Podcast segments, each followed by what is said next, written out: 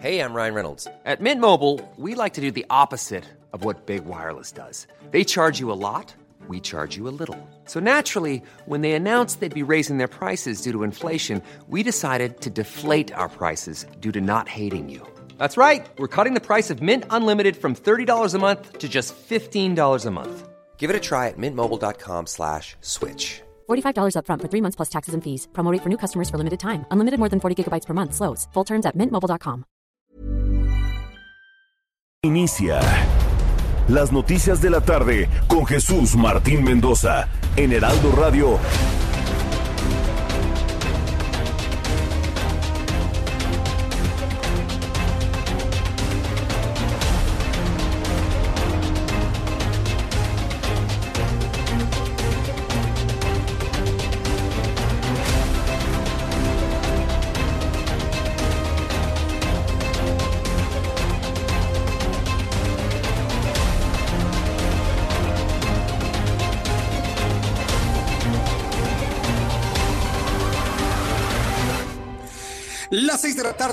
Hora del centro de la República Mexicana. Ya seis con uno en este momento. Bienvenidos, muy buenas tardes. Iniciamos el Heraldo Radio a través de todas las frecuencias del Heraldo Radio en la República Mexicana.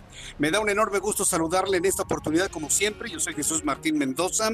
Usted se informa, se entera todo el país se informa a esta hora a través del Heraldo Radio con Jesús Martín Mendoza. Empezamos a las seis de la tarde y esto es algo de lo más importante hasta este momento. Súbale el volumen a su radio. En primer lugar, le informo que los titulares de la Secretaría de Gobernación, Olga Sánchez Cordero, y de Relaciones Exteriores, Marcelo Ebrard, tuvieron una videoconferencia con los 32 gobernadores del país para analizar las medidas implementadas por la Federación ante la pandemia de coronavirus de COVID-19 que afecta a todo el territorio nacional. Esto es parte de lo que comentaba la secretaria de Gobernación en esta videoconferencia. Se declara la emergencia sanitaria en todo el país por causas de fuerza mayor. En el transcurso del día de hoy y el día de mañana seguramente estarán ya publicadas las acciones y las medidas que se van a anexar a este decreto de, la declaratoria de emergencia sanitaria y estarán eh, ya contenidas muy puntualmente en estos en estos eh, en estas publicaciones, en estos decretos subsecuentes.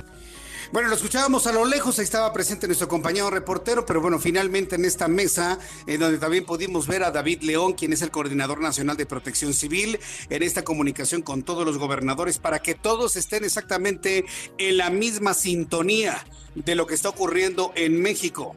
Además, le informo que el presidente de la República, Andrés Manuel López Obrador, acordó con su homólogo estadounidense, Donald Trump, no imponer aranceles a las mercancías mexicanas ante la pandemia por coronavirus COVID-19. Esto fue lo que comentó el presidente de la República. Acabo de hablar con él hace relativamente poco y eh, el acuerdo fue no cerrar fronteras y no eh, establecer aranceles a las mercancías mexicanas.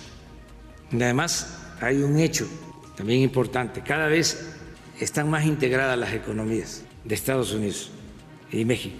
Eh, un cierre de frontera no solo nos afecta a nosotros, les afecta también a ellos. O sea, no conviene a ninguna de las naciones. Entonces, ese es un elemento importantísimo para la reactivación económica. No conviene a ninguna de las dos naciones cerrar las fronteras, eso es definitivo, pero el asunto es el modelo de negocio entre México y Estados Unidos. ¿Qué es lo que vamos a privilegiar más? ¿El modelo de negocio entre México y los Estados Unidos? ¿O la situación de salud que viven ambas naciones? Bueno, pues le voy a tener todos los detalles más adelante aquí en el Heraldo Radio.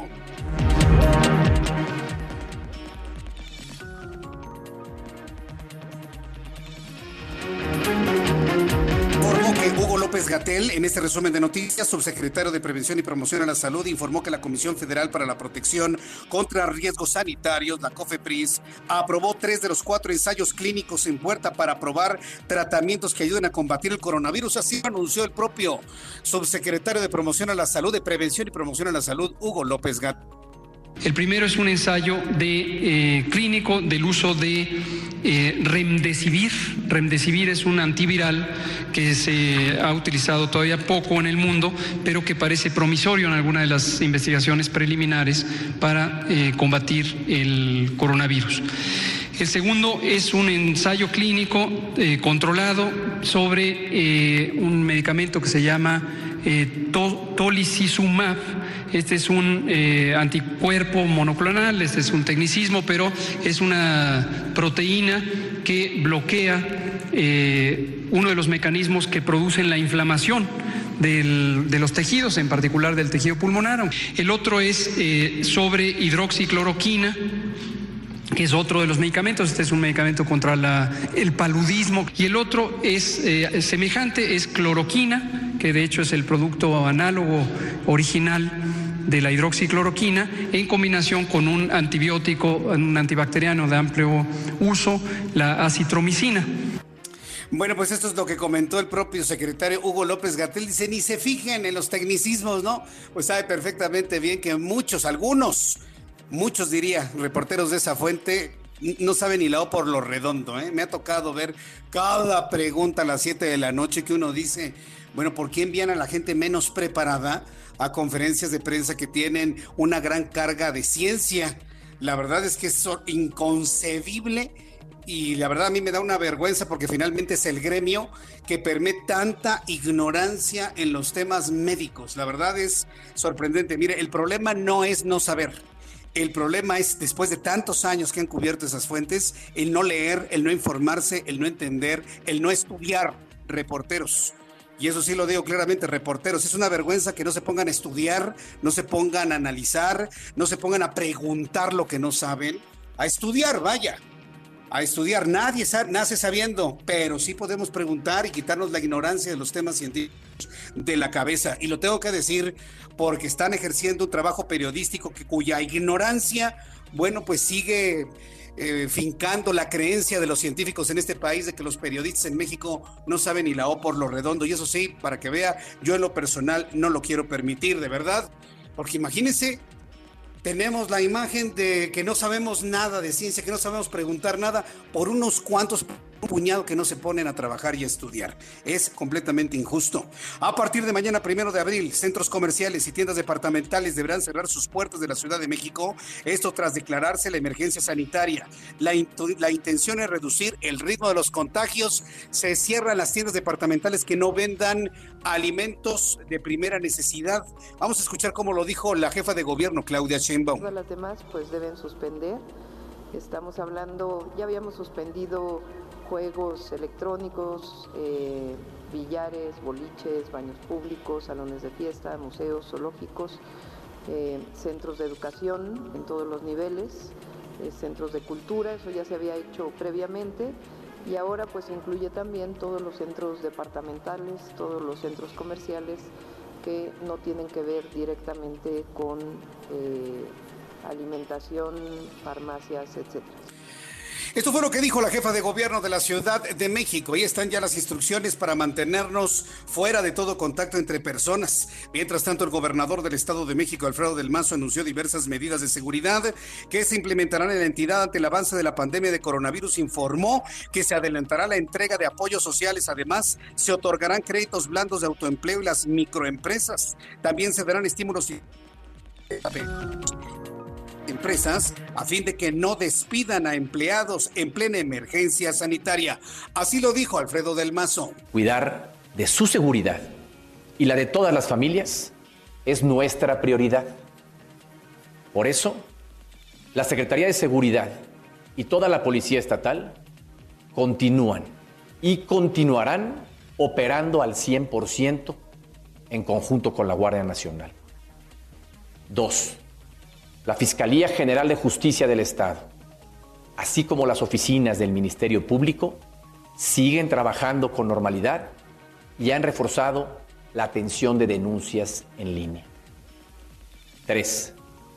Estamos duplicando el número de patrullajes alrededor de los centros de abasto, cadenas de supermercado, bancos, farmacias y comercios. 4 aplicaremos la ley para que quien cometa un siniestro o desorden de cualquier tipo en estos establecimientos, se les imponga hasta siete años de prisión, de acuerdo con el Código Penal. Ahí muy intensas las palabras del propio gobernador del Estado de México. Hasta siete años de cárcel se podría imponer. En otras noticias que quiero compartirle a usted, a esta hora de la tarde, la Fiscalía General de Justicia de la Ciudad de México ha determinado que el choque de dos trenes en el metro Tacubaya de la línea 1 fue producto de un error humano y omisiones del conductor, al igual que de una reguladora del puesto central de control. Esto fue lo que dijo Ulises Lara, vocero de la Fiscalía de Justicia de la Ciudad de México. Determinaron que el accidente fue el resultado de omisiones de operación incurridas por el conductor y la reguladora en los procedimientos de seguridad correspondientes.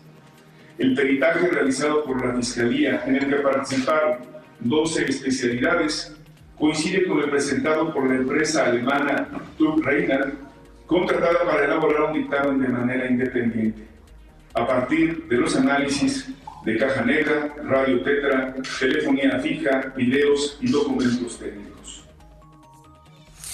Bien, pues esto fue lo que dijo Ulises Lara, el vocero de la Fiscalía de Justicia de la Ciudad de México.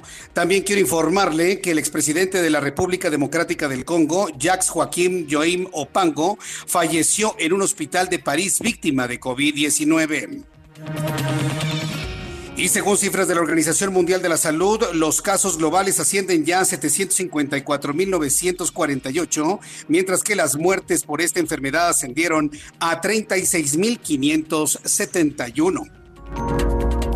Le informó también en este resumen de noticias que el desplome de los precios del petróleo provocó una reducción en los precios de las gasolinas en todo el país. En el municipio de Juárez, en el estado de Chihuahua, se registra el precio de la gasolina regular más bajo al situarse en 7 pesos con 88 centavos. Así como lo escuchó, 7 pesos con 88 centavos cada litro de gasolina magna. La FIFA confirmó este martes que se encuentran en reflexión sobre los medios para proporcionar una ayuda al fútbol mundial. Esto mientras la pandemia del coronavirus ha provocado una crisis en clubes, ligas y torneos, motivo por el cual el organismo que cuenta con alrededor de 1.500 millones de dólares de reservas analiza proporcionar recursos a la comunidad del fútbol por todo el mundo. Bien, vamos a revisar toda la información con nuestros compañeros reporteros en la República Mexicana. Me da un enorme gusto saludar a Karina García, nuestra corresponsal en Nayarit. Allá imponen filtros sanitarios en fronteras interestatales con Nayarit por el coronavirus. Adelante, Karina, te escuchamos. ¿Qué tal? Buenas tardes, buenas tardes a la auditorio. Si es elementos de la Policía Estatal, de la Secretaría de Movilidad y personal de la Secretaría de Salud de Nayarit instalaron módulos de atención sanitaria en las fronteras interestatales con Colima, Jalisco, Sinaloa, Durango y Zacatecas para informar y vigilar el acceso de turistas a la entidad que pudieran poner en riesgo su salud y la de los nayaritas ante la contingencia del COVID-19. El secretario de Salud de Seguridad Pública y Protección Ciudadana, Jorge Benito Rodríguez Martínez, informó que se revisará a personas que ingresen al Estado principalmente a través de paquetes turísticos que omitieron las recomendaciones de no viajar masivamente durante esta contingencia y se les recomendará regresar a su lugar de origen. Eso es lo que hay de información hasta el momento. Muchas gracias por la información, Karina Cancino. Estamos pendientes. Buenas tardes. Gracias. Vamos con nuestro compañero José Ríos en el Estado de México. Entrega NESA ambulancias especiales para atender a personas con coronavirus. Adelante, José Ríos. ¿Qué tal, Jesús Martín? Buenas tardes, te saluda a ti y al auditorio. Y pues bueno, para informarte que el gobierno de Nezahualcóyotl puso en marcha tres ambulancias con equipo especializado y de uso exclusivo para atender posibles casos de COVID-19 en la localidad, donde hasta el momento no se ha detectado algún paciente confirmado con esta enfermedad. El presidente municipal, Juan Hugo de la Rosa, informó que las unidades cuentan con estilete para tubo endotraqueal, equipo para infusión intraósea, laringoscopios, micronebulizador y pinzas de maguil, ambulancias que dijo, según, son únicas en su tipo en el país. El alcalde también realizó la entrega de equipos, mascarillas y trajes especializados para los paramédicos municipales a fin de atender a las personas que pudieron estar contagiadas con coronavirus. Cada una de las unidades fueron distribuidas para la zona norte, otra para centro poniente y la tercera zona oriente de la localidad, donde también se han llevado a cabo trabajos de desinfección con cuadrillas especializadas. Ese es el reporte hasta el momento, Jesús Martín. Gracias por la información, José Ríos. Seguimos pendientes. Seguimos pendientes. Vamos con nuestros compañeros reporteros urbanos en la capital de la República, periodistas especializados en información de ciudad. Israel Lorenzana, adelante, te escuchamos. Jesús Martín, muchísimas gracias. Un gusto saludarte esta tarde. Pues tenemos información para nuestros amigos automovilistas que se desplazan a través de la zona de viaducto. Para encontrar circulación totalmente aceptable, por lo menos en el tramo que comprende la zona de insurgentes y con dirección hacia San Antonio.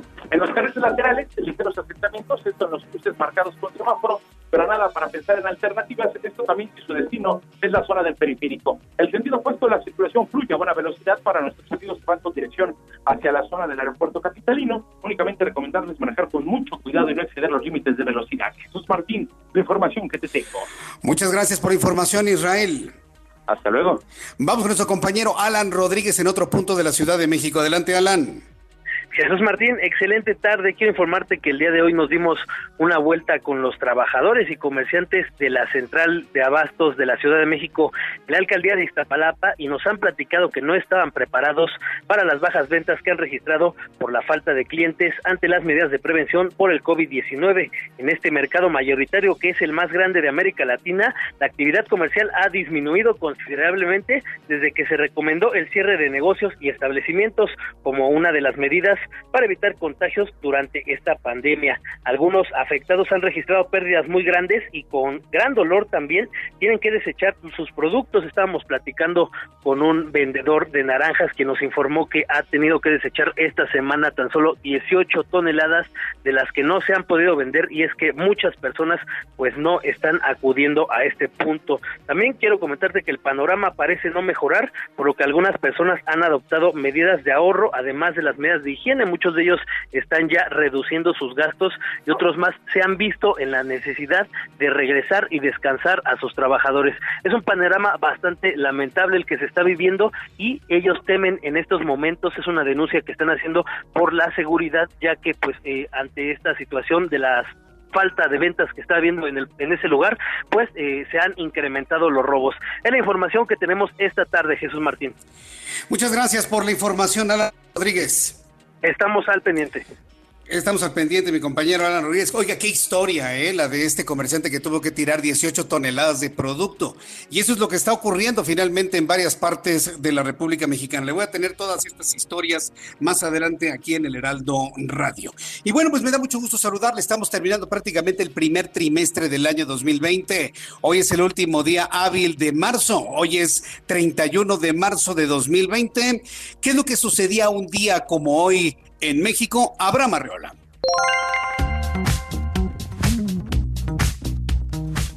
Esto es un día como hoy en México. 1823. Se nombra un triunvirato compuesto por Nicolás Bravo, Guadalupe Victoria y Pedro Celestino Negrete para hacerse cargo del poder ejecutivo de la nación. 1897 Fallece en la Ciudad de México el general Sóstenes Rocha, defensor del gobierno liberal. 1914. Nace en la Ciudad de México el poeta y ensayista Octavio Paz. Por la importancia de su obra, se le concede numerosos reconocimientos, incluyendo el Premio Nobel de Literatura de 1990. Y por si esto fuera poco y te falta alegría en tus días, recuerda que hoy es el día del taco en nuestro país. Provechito y recuerda que esto fue un día como hoy en México. Muchas gracias, Abraham Arriola. Muchas gracias por recordarnos que hoy es el día del taco. Digo, para quienes puedan comer tacos, pues bien, pero nos dicen que ni a las taquerías hay que ir ahora con la emergencia del coronavirus, ni a las taquerías hay que ir. ¿Usted qué es lo que opina? Imagínense privarse de unos taquitos al pastor a esta hora de la tarde, así como que ya se hambrita, ya entrando la tarde y entrando la noche, usted se para en una taquería, así se escucha, ¿no? El, fogonazo, ¿no? Calentando el trompo de tacos al pastor. ¿Cuánto le sirvo, joven? Écheme cinco con, con todo, sí, con todo, con piñita también. Salsa verde salsa roja, de la que pique, salsa roja. Y bueno, pues le pone un chorro de limón, unos granitos de sal ya sabe cómo se pone, ¿no? Uno en la posición del taco, ¿no? La mano izquierda sosteniendo el plato, ¿sí? La mano derecha con el pulgar, el índice y el dedo medio se cierra el taco, se levanta el dedo chiquito, se levanta hacia la boca, tiene que quedar el brazo a 90 grados, porque es muy importante. Echa usted la cabeza para adelante para no escurrir la camisa que usted trae, le da la primera mordida y escurre todo aquel jugo de la carne y las salsas por la parte de atrás, generando un aroma exquisito de taco al pastor y le hace mmm, y entonces lo piensa usted a masticar, delicioso, a disfrutarlo. Ah, pero en los otros dos dedos abajo del plato tiene usted su bebida espirituosa, si usted quiere, ¿no? Y ya le da usted un trago y pues qué banquete, ¿no? Podemos disfrutar aquí en nuestro país. Día del taco, yo lo describimos para que se le antoje. ¿Sintió el sabor? ¿Sintió el aroma? ¿Sintió todo aquello que nos genera un taco? Pues claro, esa es la belleza de la radio. Esa es la belleza de la radio, donde un taco también se convierte en noticia. Bien, vamos a revisar las condiciones meteorológicas para las próximas horas. El Servicio Meteorológico Nacional nos muestra el pronóstico del tiempo para las siguientes horas el Servicio Meteorológico Nacional insiste que vamos a seguir teniendo calor, aunque sigue fluyendo por ahí un frente frío que no se detiene ni siquiera en la Ciudad de México. ¿Cómo es, de verdad? Frente frío número 47 y un canal de bajas presiones y un sistema de alta presión en niveles medios de la atmósfera, dice el Servicio Meteorológico Nacional, que el frente frío número 47 se extiende sobre el noreste y gradualmente el oriente de México, ocasionando lluvias puntuales fuertes en Nuevo León, en Tamaulipas, en San Luis Potosí, en Coahuila, en Zacatecas, en Querétaro y en el estado de Hidalgo. El frente frío número 47 se extiende sobre el oriente y el sureste de México, generando lluvias e intervalos de chubascos acompañados de descargas eléctricas y posible caída de granizo en las regiones mencionadas con lluvias puntuales fuertes en el estado de Chiapas. Entonces tenemos las lluvias en el norte, en el oriente y en el sureste. En el centro del país, como tenemos un sistema de alta presión, lamentablemente esas nubosidades no llegan, no entran y por eso tenemos cielo completamente despejado. Hemos tenido, aunque hay pocos autos, hemos tenido alta contaminación. ¿Por qué? Porque sigue circulando el transporte público de microbuses altamente contaminantes. Y lo tengo que informar a la Secretaría del Medio Ambiente, a la Secretaría de Movilidad. Si ustedes no hacen algo, van a provocar un colapso de contaminación en la Ciudad de México. Ojos, rutas 43, ruta 60, ruta 12, que parten de los viveros hacia San Ángel y de San Ángel a los viveros. Parece que son de leña esos microbuses y hacemos la denuncia claramente al aire, porque nadie nos hace caso, ¿eh? Nadie nos hace caso de la alta contaminación que están provocando los microbuses de esas rutas y que hacen base en el metro Viveros de la línea 3 sobre la avenida Universidad.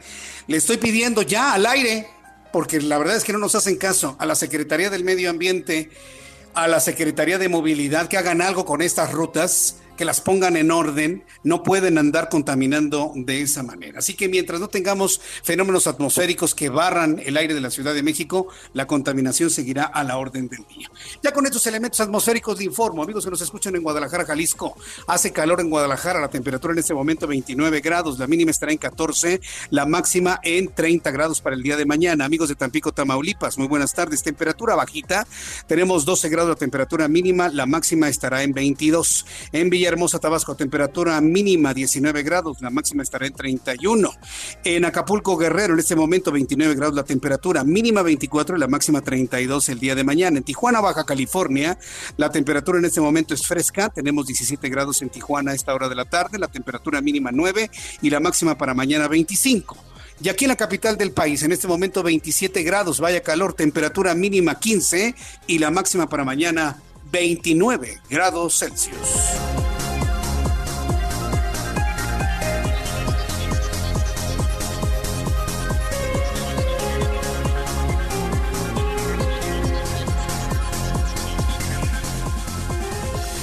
Ya son las 6 de la tarde con 23 minutos, las 6 de la tarde con 23 horas del centro de la República Mexicana. Vamos a revisar información importante el día de hoy y luego de la declaratoria de emergencia sanitaria decretada ayer por el Consejo de Salubridad y dada a conocer en la conferencia nocturna de coronavirus ayer después de las 7 de la noche. Bueno, pues hoy destacó sin duda alguna la comunicación que tuvo el día de hoy la secretaria de Gobernación, Olga Sánchez Cordero, junto con el señor Marcelo Ebrard, secretario de Relaciones Exteriores, con los gobernadores del país. A través de una videoconferencia, tanto Marcelo Ebrard como Olga Sánchez trataron con los gobernadores la emergencia sanitaria. Durante la reunión se acordaron las acciones establecidas por las autoridades sanitarias luego de que se declarara emergencia sanitaria por causas de fuerza mayor. La reunión se realizó de manera privada e incluye a los mandatarios de Hidalgo, Querétaro, Tabasco, quienes fueron diagnosticados con COVID-19 y se encuentran en cuarentena. Pero eso evidentemente no les impidió que se pudiesen conectar a través de una posición er, em, remota, quiero decir, remota, sí, con su tecnología, con su teléfono celular y participar de esta conferencia. Vamos a escuchar, Orlando, a ver si tenemos el primer audio que tuvimos en el resumen de noticias, lo que dijo Olga Sánchez Cordero, o de qué manera, en qué tono se estaba comunicando con los gobernadores del país. Se declara la emergencia sanitaria en todo el país por causas de fuerza mayor. En el transcurso del día de hoy y el día de mañana seguramente estarán ya publicadas las acciones y las medidas que se van a, anexar a este decreto de, la declaratoria de emergencia sanitaria y estarán eh, ya contenidas muy puntualmente en estos en estos eh, en estas publicaciones, en estos decretos subsecuentes. Bien, pues esto fue lo que dijo Olga Sánchez Cordero en este momento de diálogo que tuvieron los gobernadores con la propia secretaria de Gobernación y el secretario de Relaciones Exteriores, Marcelo Ebrard. También estaba el director de Protección Civil a nivel nacional, David León, entre otros personajes del gobierno federal. Quiero informarle que, bueno, paralelo a esto, el presidente de la República, Andrés Manuel López Obrador, informó que acordó con el presidente de los Estados Unidos, Donald Trump, la no imposición de aranceles a las mercancías ante la pandemia de COVID-19 no entiendo por qué tienen que informar esto si sabemos que estamos dentro del marco de un tratado comercial. O sea, si, la presente información que genera el gobierno federal va con la intención de que la gente menos informada crea que no tenemos un acuerdo comercial entre Estados Unidos y México, es una mentira tenemos en este momento muy vigente el acuerdo comercial, el TLC, entre Canadá, Estados Unidos y México, eh, que está vigente desde 1994 y que abate todo tipo de arancel. Sin embargo, bueno, me llama la atención de que acuerden no poner aranceles cuando pues no hay aranceles en el intercambio comercial entre Estados Unidos y México. También recalcó que no habrá cierre de fronteras entre ambos países ante esta crisis y de alguna manera pues el gobierno federal está retomando los acuerdos que lograron Tamaulipas, Nuevo León, Coahuila hace algunos días junto con el gobierno de Texas para no tener ningún tipo de cierres que pueda afectar la economía el intercambio comercial entre toda esta región. Esto lo comentó el presidente de la República esta mañana. También López Obrador anunció que no habrá aumento de salario para altos funcionarios públicos considerados para este año como medida por la crisis de coronavirus. El jefe del Ejecutivo también hizo un llamado a los partidos para que se decidan entregar una parte del presupuesto para ayudar a los más afectados por el virus. Así lo dijo el presidente esta mañana. Se van a reducir los sueldos en términos reales, no van a crecer, se congelan. Es decir, no hay aumento. Lo que se estaba considerando para este año, no hay aumento. Solo para los altos funcionarios públicos y de manera proporcional. Va a ganar menos el presidente y así, hacia abajo. Como el tiempo en radio es sumamente valioso, como usted notó, tuvimos que editar todas las lagunas en el discurso del presidente de la República.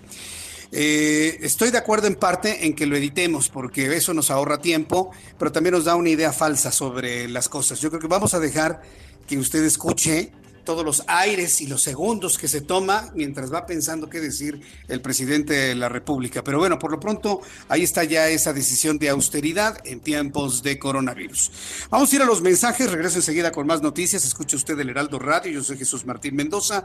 Regreso con todo lo que de alguna manera se ha informado sobre un plan de reactivación curioso también, estamos apenas empezando la parte más intensa de la crisis de coronavirus y ya nos hablan de reactivación, ya se habla también por parte de los empresarios de la urgencia de apoyar a los empresarios con un paquete fiscal.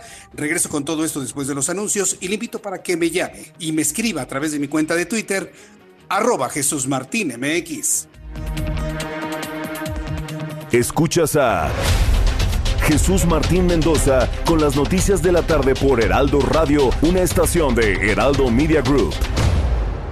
Escucha la H, Heraldo Radio. 4.13 Diseño. Desarrollamos diseños de interiores con la perfecta sincronía de cocinas, baños, closets y centros de entretenimiento. Calidad en materiales y equipos. Funcionalidad en los espacios. Somos cuidadosos en la selección y trato de materiales, texturas y colores. Conócenos. Facebook e Instagram. Diseño 4.13. Creando espacios para tu vida. 4.13 Diseño. Avenida Presidente Mazarik 272 Polanco. Inicia el mejor viaje de tu vida con la movilidad e inteligencia de una Nissan Kicks 2020. Estrénala hoy con 18 meses sin intereses más un año de seguro gratis y sin comisión por apertura con Credit Nissan. Visítanos en Nissan Zaragoza, en Ignacio Zaragoza 886. Vigencia el 31 de marzo del 2020. Descubre la autodiferencia. Términos y condiciones en nissan.com.mx diagonal promociones.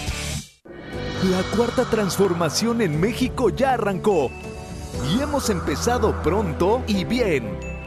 Como nunca antes se combate la corrupción y se mejora la educación. También trabajamos en tu seguridad y vamos por los empleos que necesitas. El PT trabaja y cumple. Afíliate al Partido del Trabajo y juntos lucharemos por un México más justo. El PT está de tu lado. Heraldo Radio 98.5 FM. Preguntar es tu derecho. Tengo miedo de que mi hija no llegue. ¿Qué se está haciendo para cuidar su regreso? Pregunta a los encargados de seguridad, que para eso están. Algo no me cuadra. ¿Cuánto se gastó para construir la carretera? Pregunta a las autoridades de transporte. Ellos deben saber. Yo quisiera saber si tendrán los medicamentos en la clínica que me toca. Pregunta al sector salud. Ellos tienen esa información. Usa la plataforma de transparencia. Te deben responder. El INAI defiende tu derecho a preguntar. El que pregunta no se equivoca. En México y el mundo enfrentamos un reto sin precedente. El COVID-19 es muy contagioso y se extiende por todo el país. La única manera de contenerlo es que todos nos quedemos en casa. Si lo hacemos, todos nos protegeremos de la enfermedad. Debemos ser responsables. Salir solo si es estrictamente necesario, tomando las medidas de sana distancia. El virus no discrimina edad ni condición social. Seamos solidarios y juntos saldremos adelante. Quédate en casa. Gobierno de México.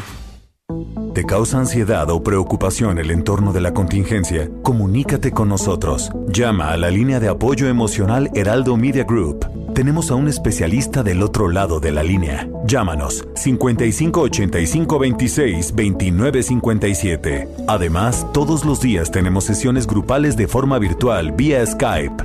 Línea de apoyo emocional Heraldo Media Group 5585 26 29 57. Me lo dijo Adela.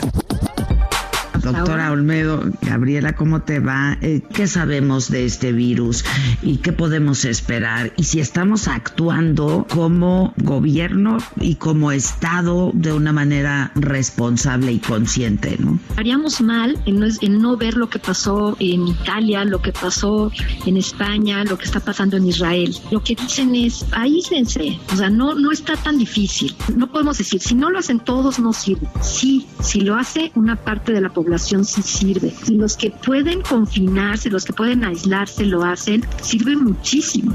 Con que una octava parte de la población lo haga, le damos una ayudota al gobierno para no caerle de golpe en los hospitales, ¿no? Porque van a colapsar, ¿eh? 10 a 12 de la mañana, de lunes a viernes por El Heraldo Radio. Escucha las noticias de la tarde con Jesús Martín Mendoza. Regresamos.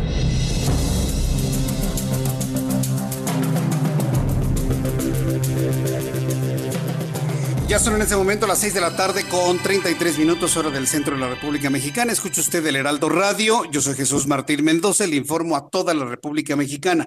Antes de ir con el asunto de la reactivación económica, el presidente tenga por cuenta que con base en el decreto legislativo vigente del año 2002, que establece el horario de verano, el domingo 5 de abril, ya este domingo que entra, inicia el horario de verano de la República Mexicana, que consiste en adelantar una hora los relojes. A toda la República Mexicana quiero informarle que ya este próximo domingo inicia el horario de verano, entra en vigor en la República Mexicana, a excepción, y esto es importante decirlo, de los estados de Sonora y Quintana Roo. Sonora y Quintana Roo no están dentro del el horario de verano, así como los 33 municipios de la franca fronteriza de los cuales se encuentran Tijuana, Mexicali, Ensenada, Playa Rosarito y Tecate en Baja California. Eh, también informarle que Juárez, Ojinaga, Ascensión, Coyame, El Sotol, Guadalupe, Janos, Manuel Benavides, Praxedis, Guerrero en Chihuahua, Acuña, Piedras Negras, Guerrero, Hidalgo, Jiménez, Zaragoza, Nava, Campo de Coahuila, Náhuac, Los Aldama en Nuevo León, Nuevo Laredo, Reynosa, Matamoros, Camargo, Guerrero, Gustavo Díaz Ordaz, Mier, Miguel Alemán, Río Bravo y Valle Hermoso, estos últimos en Tamaulipas. Así está redactado ¿eh? en, el, en el comunicado que da a conocer el gobierno de México. Pero bueno, estas son las excepciones, pero para el resto de la República Mexicana entramos en horario de verano el próximo domingo, que hay que hacer el sábado anterior, el sábado 4 de abril, hay que adelantar nuestro reloj una hora para que usted amanezca con el horario de verano. Bien, reactivación económica. Eh, apenas estamos entrando en la parte más difícil de la crisis de coronavirus en México y ya se está hablando de una reactivación económica y es que se busca por lo menos en la percepción que no se tengan los impactos económicos que se prevén y que serán ineludibles ¿eh? con una crisis de este tamaño como la que tenemos. Hoy el presidente de la República, Andrés Manuel López Obrador, informará bueno, dio a conocer que informará el próximo domingo el plan de reactivación económica frente a la crisis de coronavirus, el cual será presentado a las 5 de la tarde en Palacio Nacional durante el informe presidencial trimestral. Esté muy pendiente de mis compañeros del Heraldo que estarán informándole a usted a las 5 de la tarde el próximo domingo. El mandatario reiteró que ya han emprendido acciones como blindaje de los programas sociales y adelantar pagos en la pensión de adultos mayores, los cuales comprenden un total de 42 mil millones de pesos y de esta manera lo anunció el presidente de la República esta mañana. Eh, un cierre de frontera no solo nos afecta a nosotros, les afecta también a ellos. O sea, no conviene a ninguna de las naciones. Entonces, ese es un elemento importantísimo para la reactivación económica. Eh, pronto, no vamos a apostar solo a eso. Nosotros vamos a reactivar la economía interna, el mercado interno, eh, con mm, programas de uso intensivo de mano de obra, como lo estamos haciendo, pero vamos ahora a profundizar más sobre este propósito. Entonces, próximo domingo, 5 de la tarde, el presidente de la República va a ofrecer un plan de reactivación económica yo espero, yo espero sinceramente que a las 5 de la tarde del domingo el presidente de la República esté anunciando un, eh, un paquete fiscal. Y es que los empresarios de todo el país, de todas las ramas, la industria maquiladora, la industria de la construcción, la industria turística, los empresarios de todas las ramas que usted me diga, están pidiendo apoyo al gobierno federal y están pidiendo de manera concreta un paquete fiscal para que puedan sobrevivir durante esta crisis. El Consejo Coordinador Empresarial solicitó al gobierno federal medidas urgentes en favor de las empresas para lograr una mayor preservación de empleos en el país. Esto ante las medidas tomadas por la pandemia de COVID-19. Entre sus solicitudes se encuentra diferir la presentación de la declaración de impuestos. Hoy es el último día para presentar la declaración de impuestos del ejercicio 2019 para las personas morales. Si usted es una persona moral, recuerde que debe haber presentado ya su declaración de impuestos. Entonces, los que tenemos empresas, bueno, pues ya presentamos nuestra declaración hace una semana. Hay quienes en este momento se están peleando con la página del SAT porque ha tenido muchísimos, muchísimos problemas en los últimos días. Entonces, ahí está el aviso. Los empresarios están pidiendo que se difiera la presentación de las declaraciones anuales de impuestos para personas morales y para personas físicas, permitir la disminución automática de todos los pagos provisionales del ejercicio 2020, permitir el pago de impuestos hasta en 12 parcialidades. Como usted notará, lo único que están pidiendo los empresarios es tiempo, ¿eh? No están pidiendo que se les regale nada. Nada, absolutamente. Están pidiendo nada más tiempo. Permitir el pago de impuestos hasta en 12 parcialidades. Aseguró el Consejo Coordinador Empresarial que de aplicar dichas medidas se mantendrá un mínimo de liquidez necesario para preservar la operatividad empresarial y el empleo. Hoy, por ejemplo, tuve la oportunidad de platicar con una empresaria del ramo turístico. Ahí está en Quintana Roo. ¿Sabe lo que me dijo? me dijo que ella, como muchos empresarios en Quintana Roo, que tienen hoteles, que tienen restaurantes, que tienen centros nocturnos, bueno, que tienen todos los elementos para que el turismo disfrute y que en este momento están en un 7% de ocupación, 7% de ocupación en promedio en Quintana Roo. Están en la disyuntiva de pagar, de trasladar el IVA al gobierno, de pagar el IVA o de pagar a sus empleados. Desde su punto de vista, un empresario, ¿qué es lo que tendría que hacer? ¿Pagarle al gobierno o pagarle a los empleados? Alguien va a decir, no, pues que le paga los dos, al gobierno y a los empleados. No, no, no, espéreme. Partir de la base de que el empresario, por el hecho de ser empresario, es rico, partir de la base de que el empresario, porque es empresario, tiene, tiene, ay, ay, ay, tiene, tiene. No, está usted muy equivocado. La gente trabaja y hasta los empresarios pueden ir al día y pedirle a un empresario de que su riqueza le paga a los empresarios y le paga al gobierno es una falsedad, es una negligencia, es, es una injusticia. Ay, es que los grandes empresarios, Jesús Martín, que le han robado al, al país, eso es una mentira. Los, eh, los empresarios, si han tenido beneficios fiscales, es porque hacen lo que el gobierno no puede hacer, dar empleos, dar fuentes de empleo, generar para el Instituto Mexicano del Seguro Social, pero no se ve de esa manera. ¿sí? Se dicen, ah, es que el gobierno da empleos. No, el gobierno da empleos. El gobierno da las facilidades, da las facilidades para eh, que haya empresas y puedan invertir y se generen fuentes de empleo. Entonces, bueno, ahí está. Los empresarios pidiendo un paquete fiscal que esperemos que sea lo que vaya a anunciar el presidente de la República el próximo domingo en punto de las 5 de la tarde. Ya son en este momento, ya son en la República Mexicana a las 6 de la tarde con 41 minutos y me da un enorme gusto saludar aquí en el estudio y a través de la línea telefónica a Raimundo Sánchez Patlán, subdirector editorial del Heraldo de México. Estimado Raimundo, gusto en saludarte, bienvenido, muy buenas tardes.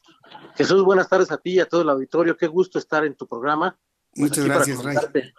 Lo que, pues, lo que hemos venido eh, ya anunciando en el periódico El Heraldo de México y en todas sus plataformas, en el Heraldo Radio, por supuesto, en el Heraldo Televisión, eh, y hoy vamos a hablar del desabasto, Jesús Martín. Estamos este, ante ya en la antesala de, pues, de lo peor que viene en esta crisis y el desabasto en los insumos para atender la pandemia del coronavirus, pues es, es preocupante, Jesús. Eh, no solamente nos faltan materiales sanitarios, sino que también tenemos déficit de médicos y enfermeras y enfermeros. Esto pues tiene en jaque al Servicio de Salud Público Mexicano ante esta emergencia sanitaria. Y bueno, nos llega justamente esta, esta esta crisis de salud justo en la transición del Seguro Popular al INSABI, que pues como tú lo, lo manejaste siempre en tus programas y como se ha venido desarrollando, pues no, no fue de lo más afortunada que digamos. Eh, bueno, las cifras que tenemos son realmente pues eh, preocupantes. Eh, faltan en el país, por ejemplo, Jesús Martín, 72 mil médicos especialistas, eh, ahorita se tienen 332.200 médicos, lo cual equivale a 2.4 médicos por cada mil habitantes, mientras el promedio, el promedio de los países adscritos a la Organización para la Cooperación y el Desarrollo Económicos, la OCDE como se le conoce, es de 3.3 médicos por cada mil habitantes. Eh, hablando de enfermeras y enfermeros, tenemos 256.248, lo que representa 2.9 por cada mil habitantes, y bueno, la OCDE recomienda tener 8 eh, y no solo eso, Jesús Martín, eh, pues también tenemos un déficit de seis mil respiradores artificiales, estos artefactos pues que están siendo vitales para atender la emergencia del coronavirus, sobre todo a las personas que, que, que, pues adquieren este, este mal. Y bueno, el gobierno federal ya tiene un plan ahí también delineado, ya mandaron traer cinco mil respiradores más y ya también se va a echar mano de hospitales privados y hoteles.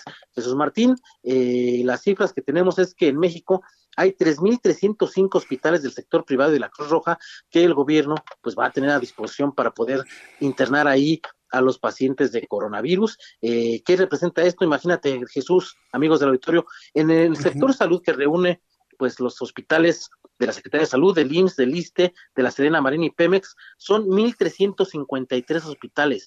Eh, en cambio, los privados son 3.305 los que hay en el país y de los que el gobierno va a poder echar mano en esta emergencia, Jesús Martín. Y en la lista, pues nos hacen ver ya también algunas fuentes, ya están en la mira eh, los hospitales del Grupo Ángeles, que son varios de los más equipados, y los de Star Médica, que pertenecen a Carlos Slim, Jesús Martín. Bien, pues entonces digamos que nos estamos armando con lo que se había planteado en estos micrófonos, con miles de camas, miles de respiradores, miles de personal, por lo menos eso es lo que se está visualizando para las siguientes semanas, Ray. Así es, Jesús Martín, pero lo más importante, y hay que insistirlo, es quedarse en casa en la medida de lo posible, quedémonos en casa. ¿Para qué? Para no saturar el sistema de salud. Eh, parece que las autoridades ya están respondiendo adecuadamente a esta emergencia. Vamos ahora los ciudadanos a responder de la misma forma. Quedémonos en casa, Jesús Martín. Se los rogamos, se los suplicamos, por favor, quédense en sus casas. Vamos a quedarnos en nuestra casa. Ahorita estamos precisamente en nuestra casa. Ray, tú también estás en tu casa en este momento. Así es, Jesús. Yo estoy haciendo trabajo desde casa y créeme, eh, pues hay que llevar una rutina, hay que seguir pues produciendo, hay que seguir aportando para este país, pero eh, tomando las medidas que nos están eh, pues haciendo ver desde la Organización Mundial de la Salud hasta las autoridades nacionales de no salir si no es necesario. Muy bien, Ray. Oye, pues muchas gracias por todo este análisis, esta información que nos has dado. Nos mantenemos en casa y como siempre aprecio mucho tu participación en el Heraldo Radio. Muchas gracias, Ray.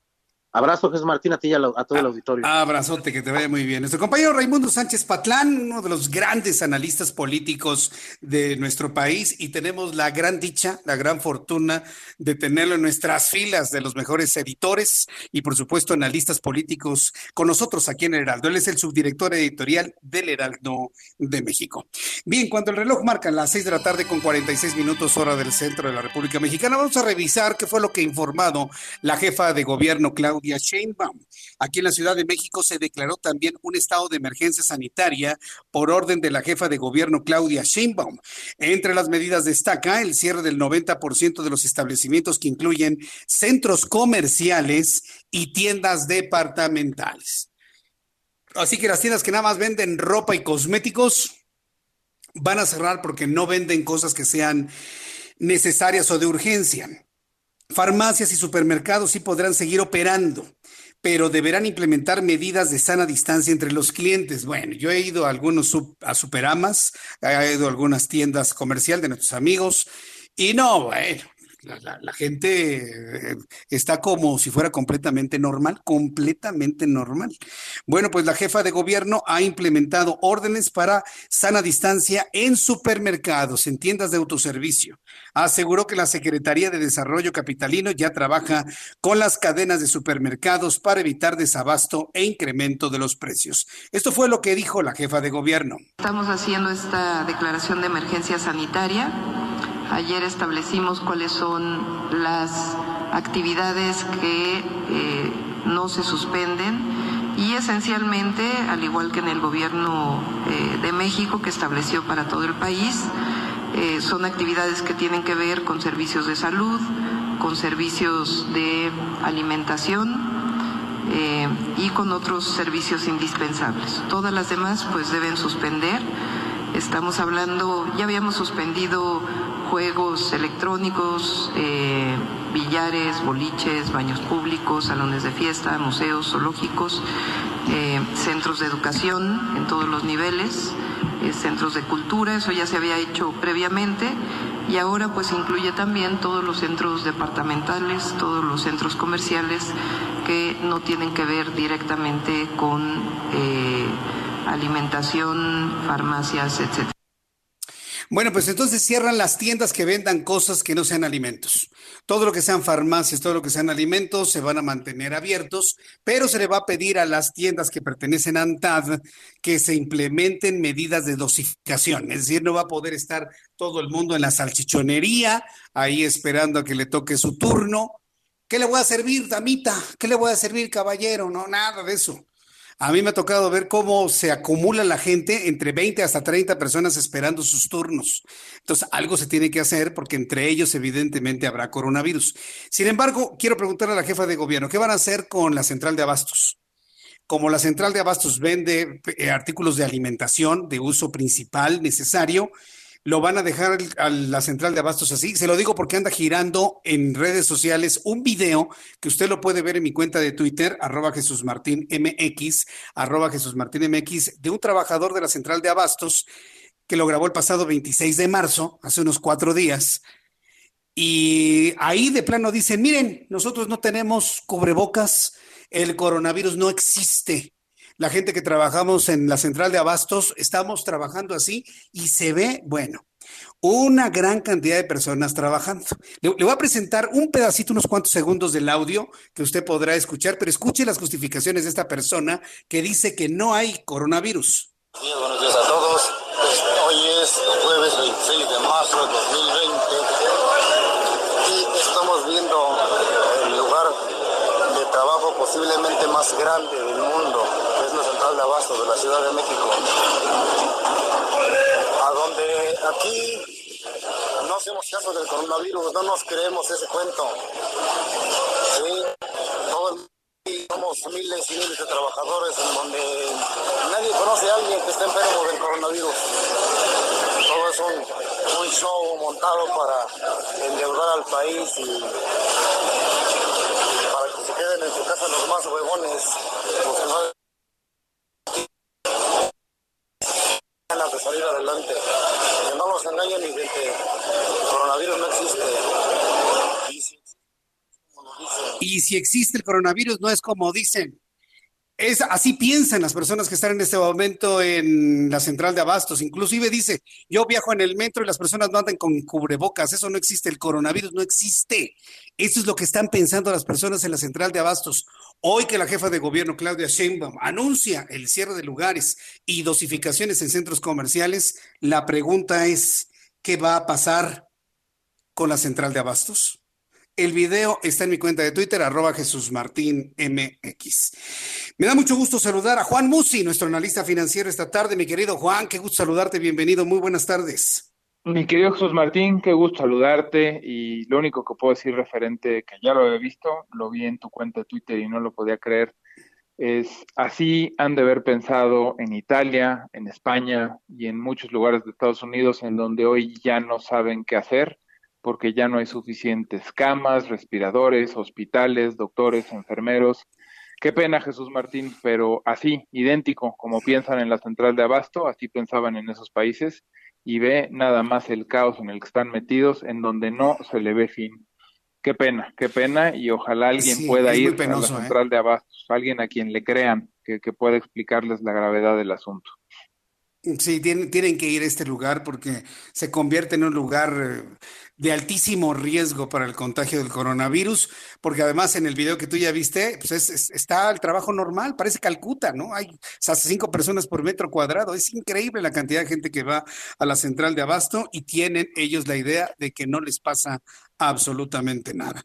Pero a quien sí le pasa es a la economía nacional y del mundo, ¿no, Juan?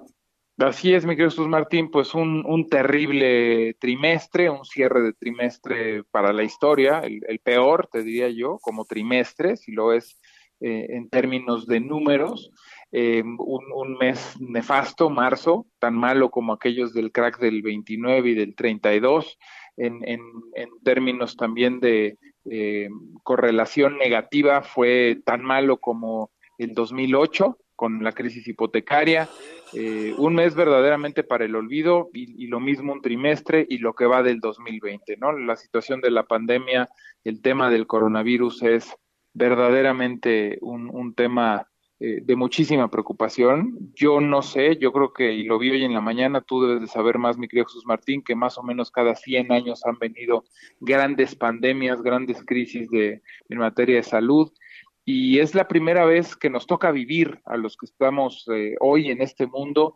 eh, una situación en la que la agenda del mundo sea la misma, es decir, menos en la central de abasto, desde luego, ¿no? Pero que la agenda del mundo es el mismo problema, el coronavirus. O sea, cuando el mundo en la historia moderna y lo que nos ha tocado vivir a nosotros, incluso me atrevo a decir a nuestros padres, había estado el mundo preocupado por el mismo problema, la situación que estamos viviendo. Yo creo que es, es algo inédito en, en la vida moderna.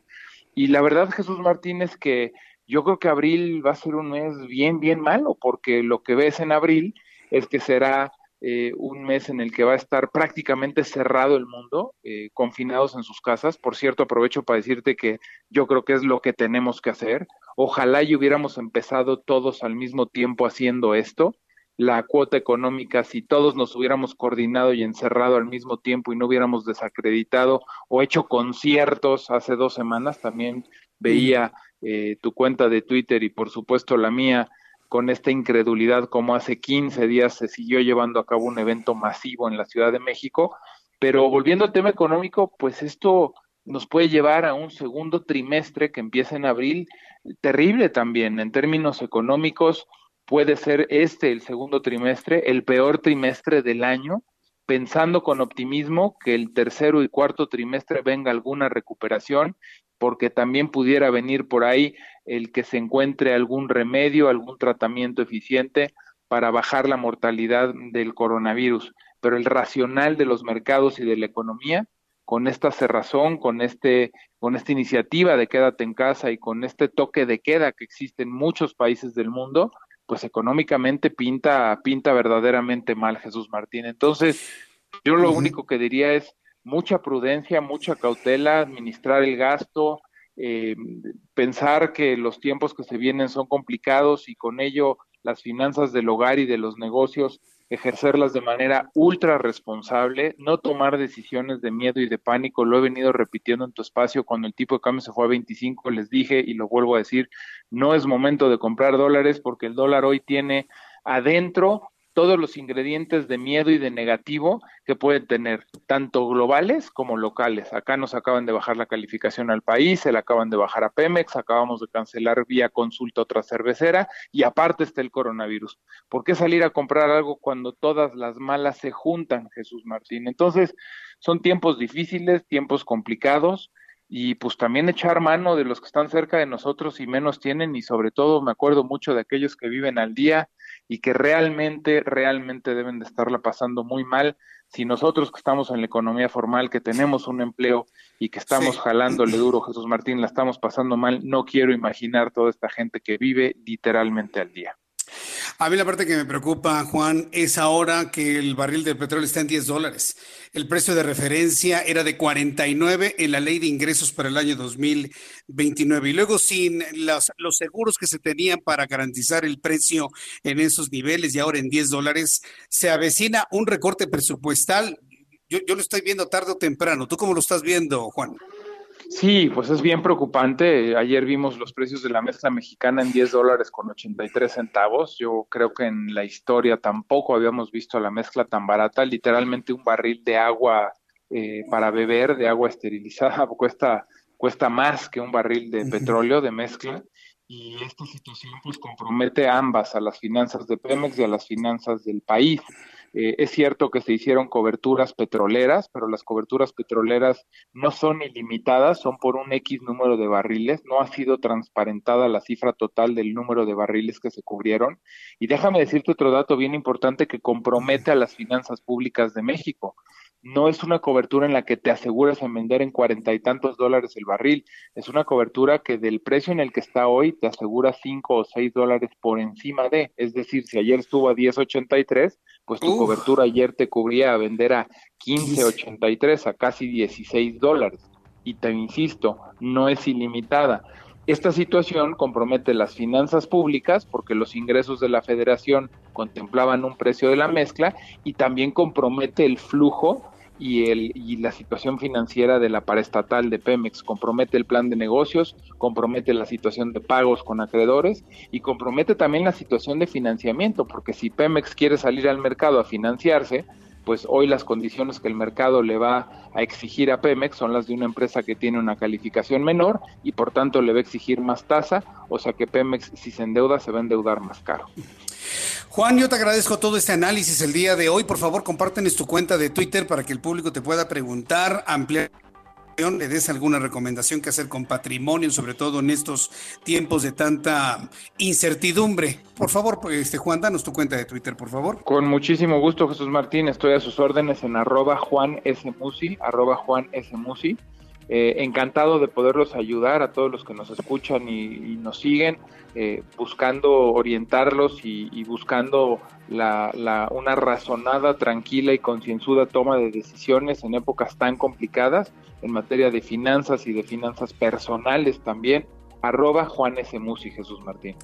Mi querido Juan, te envío un fuerte abrazo. Muchísimas gracias como siempre, Juan. Igualmente, seguimos en contacto. Seguimos en contacto, que te vaya muy bien. Nuestro querido amigo Juan Musi, analista financiero aquí en el Heraldo Radio. Vamos a ir a los anuncios. Le recuerdo a toda la República Mexicana que regresamos con más noticias hasta las 8 de la noche en todo el país. Así que le invito para que se queden estas frecuencias. Escuche usted el Heraldo Radio. Yo soy Jesús Martín Mendoza. Continuamos. Escuchas a Jesús Martín Mendoza con las noticias de la tarde por Heraldo Radio, una estación de Heraldo Media Group. Escucha las noticias de la tarde con Jesús Martín Mendoza. Regresamos.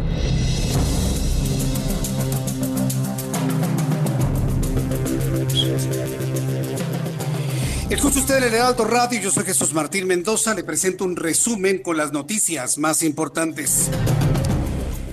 La canasta básica elevó su costo en un 12% durante el primer trimestre del año. 15 productos de la primera necesidad registraron un precio de 865 pesos en la central de abasto de la capital del país en los primeros días del año, mientras que a finales de marzo el costo de los mismos productos se había elevado a 971 pesos. entre los productos, el limón fue uno de los que más subió de precio. En estos momentos, la Secretaría de Salud informa que en el mundo hay 750.890 casos de coronavirus confirmados. José Luis Salomía, quien es el eh, eh, director de epidemiología de la Secretaría de Salud, informa que eh, la letalidad de la enfermedad se ubica ya en 4.8% y de estos 750 mil casos, 572 mil 719 han ocurrido durante los últimos 14 días. En México hay 1.215 casos confirmados de coronavirus, 3.511 sospechosos y ya se contabilizan 29 defunciones. Ante el riesgo de sufrir asaltos al salir de los bancos donde las medidas por el COVID-19 han provocado largas filas de ciudadanos haciendo trámites, el diputado federal panista Alfonso Robledo exhortó a las autoridades de los distintos niveles a los operativos de vigilancia en torno a ellos. También informo que esta tarde un sismo de magnitud 6.4 grados sacudió el estado de Idaho en los Estados Unidos. El Servicio Sismológico estadounidense informó que el epicentro se localizó a dos kilómetros de profundidad y en el momento no se tienen reportes de daños o lesionados por este sismo que usuarios de redes sociales reportan que se sintió con gran intensidad. El presidente de los Estados Unidos, Donald Trump, asegura que se vendrán semanas muy dolorosas para los estadounidenses. La Casa Blanca estima que habrá entre 100 mil y 240 mil fallecidos por coronavirus en el tiempo que dure la crisis. Estas son las noticias en resumen. Le invito para que siga con nosotros. Yo soy Jesús Martín Mendoza.